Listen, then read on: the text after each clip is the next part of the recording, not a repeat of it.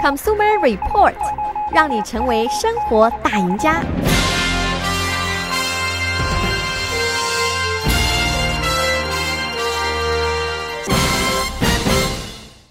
各位听众朋友们，大家早上好，欢迎收听消费者指南节目，我是柯南。那么大约在三十多年以前呢，FDA 呢是禁止了在所有的这个化妆品、还有药妆品以及一些这个外用的这个药膏上面呢，使用一种这个红颜色的色素。那原因呢，是因为在大概九十年代初的时候呢，有有越来越多的这个实验和研究表明呢，这个人工色素呢会对实验室里边的一些这个动物呢产生致癌的影响。那也是基于这个原因呢，所以 FDA 呢就禁止在所有的这个化妆品啊和药妆品里面使用这个红颜色的色素。但是呢，同样的这个红颜色的色素啊，自从1907年以来为止，直到今天，它仍然呢被允许在这个食物当中以及这个药品当中添加。而且这个食用色素呢，它的应用非常的广泛啊，包括很多的像是这个零食啊、这个糖果啊，还有一些饮品啊等等。包括很多的像我们成年人和小孩吃的一些这个药物里面呢，都有这样的一个红色素。那说到这里呢，可能有的听众已经知道这个红色素是什么了。这个呢就是啊，我们通称啊叫做 Red Dye Three，它的这个官方名称呢叫做 FDNC Red Number Three。那在美国的话呢，它通常就是被叫做 Red Dye Three，也就是这个食用色素三号。所以呢，这就是一个非常奇怪的一个现状啊，就是这样的一个可能有致癌，或者说几乎已经确定了有这样致致癌危险的这样的一个色素，呃，为什么它只是在这个化妆品里边呃被禁止了，而在我们的食物里边甚至药物里边还依然存在呢？那如果说大家想了解更多的关于这方面的背景的知识，或者说呢，我们去看一看如何能够避免尽量减少呃在我们的食品当中呢摄入这种红色的色素。那我们就用今天这期节目呢，为大家简单的介绍一下。那这个食品色素三号的话呢，它其实是什么东西呢？它的学名叫做这个赤藓红啊。那它是一个其实是从这个石油里边提取出来的，然后呢进行这个人工的化学的合成的成的这样的一个色素，它能够给这个食品和这个饮料呢一个非常鲜艳的一个类似于这个樱桃一样啊这样的一个红的颜色。那么刚才也提到了呢，就是有很多的这个实验和研究都表明了，呃，这个食品食品色素三号对动物的话呢是可以致癌的。那么在有些研究里面呢，就发现如果你给这个实验室里面的这个老鼠喂非常多的这个食品色素三号的话呢，那它们呢就会在这个甲状腺里边啊长出肿瘤，然后呢逐渐的癌变。那么这个呢是实验呢是主要是在这个动物身上发生的。那么同时呢，对于这个食品色素三号呢，也有一些对于这个人体上面的这个实验。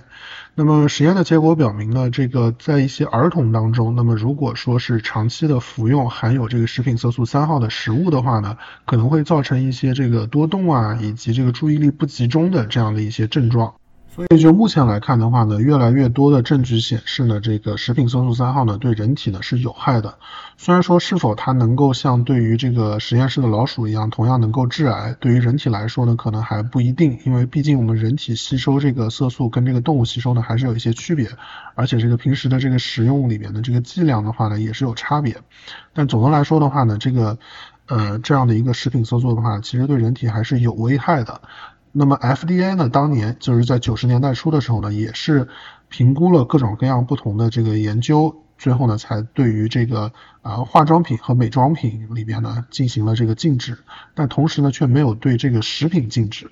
那这又是为什么呢？其实说出来的话呢，这个原因可能会让很多人感到意外啊。这样的一个决定呢，其实并不是出于从任何从这个食品安全或者说从科学方面的这样的一个考虑，呃，绝大多数的程度上呢，是因为这个 FDA 这个机构本身的一些错误，或者说是它里边的一些内部的官僚上面的漏洞而产生的。